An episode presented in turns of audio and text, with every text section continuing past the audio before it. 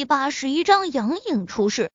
夜幕降临，霓虹闪烁，但是大泽县城却不像往日那么热闹了，因为最近年轻女子和孩子的频繁失踪，造成整个县城人心惶惶。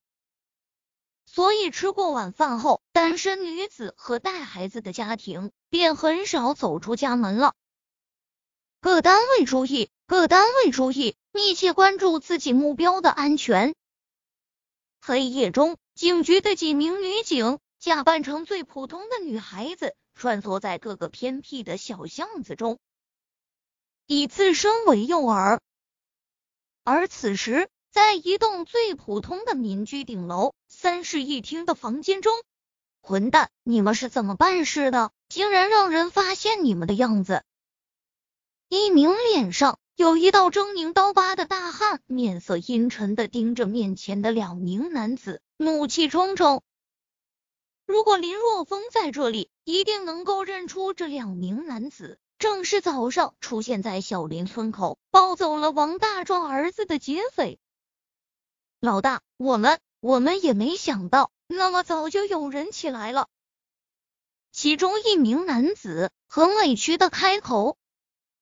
为了去小林村干一票，他们特意早早的就出发了，结果还是在村口遇到了林若风等人。他脸上有刀疤的大汉一巴掌抽在了说话之人的脸上。没想到你们是白痴了，农村人干农活的人起得早，你们不知道吗？大汉阴沉着脸，眼神无比的可怕。现在你们暴露了，我们继续留在这里。将会无比的危险，准备一下，我们晚上行动。可是我们，我们还差一个女人，今晚上再抓一个，将人连夜转移，给你们一个戴罪立功的机会。到银春路上去，那里是通往开发区的路，晚上会有下班的女子经过。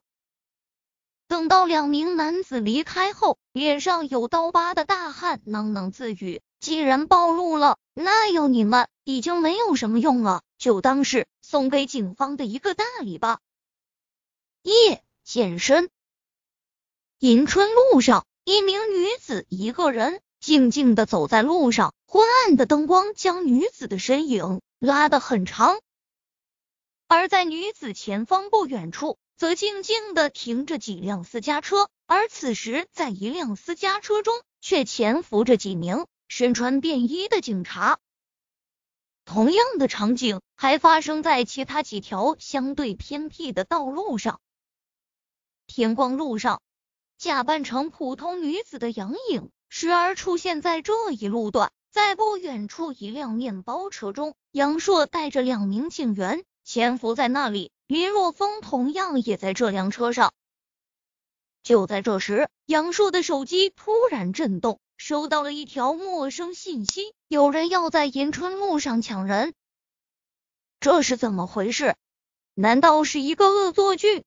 杨硕眉头皱了皱，他也不确定这条来源不明的信息是不是恶作剧。第三小组高度打起精神，你们那里可能有情况。虽然不确定消息的正确性，但是杨硕还是掏出对讲机，沉声吩咐道：“好，我们会注意的。”嗯，不好，有一辆没有牌照的面包车快速的接近目标。就在这时，对讲机里突然间传出来一声惊呼：“我们走！”目标出现在了迎春路上。杨硕疼的一个坐起，沉声吩咐道。轰！负责驾驶的警员一脚踩在了油门上，警车轰隆一声就冲了出去。黑夜下，汽车开得飞快。不好，我们把颖儿给忘了。两分钟后，杨硕面色一变，突然想到将杨颖一个人丢在了天光路上。杨局，我们要不要回去？开车的警员问道。不用。抓犯人要紧。杨硕咬了咬牙，随后给杨颖发了一个信息：“你先回警局，我们去迎春路上抓人。”当他们赶到银春路上，两名罪犯已经被制服。毕竟假扮成普通女子的是警局的女警，岂能这么容易就被两名歹徒拖上车？一番搏斗后，其他隐藏在暗处的警察一拥而上，分分钟将两人制服。总算有了突破，带回警局。杨硕大手一挥，颇为豪迈的说道：“这几天警局的人都憋着一肚子气，现在抓到了两人，颇有一种扬眉吐气的感觉。这两人，林若风不陌生，不是别人，正是早上出现在小林村的那两名男人。带回警局后，立刻开审，杨硕亲自审问。”连续审问了一个小时，但是两人的嘴巴很严，根本不肯透露出他们的据点在哪里。继续审问，一直问到他们交代为止。杨硕生气的将审讯记录本摔在审讯桌上，气愤的离开审讯室。离开审讯室时，杨硕才想到给自己的女儿杨颖打电话。对不起。你所拨打的电话已关机。听到电话里传来系统的声音时，杨硕突然间有一种非常不好的感觉。警局之人要求手机需要保持二十四小时开机的，这是最基本的要求。杨颖身为他的女儿，肯定不会犯这种低级错误的。而且这都过去了一个小多小时，就算他的手机没电，也应该早就回来了。毕竟从天光路回到警局，就算步行，也只需要半个小时的时间。有没有看到杨颖回来？杨硕大声问道。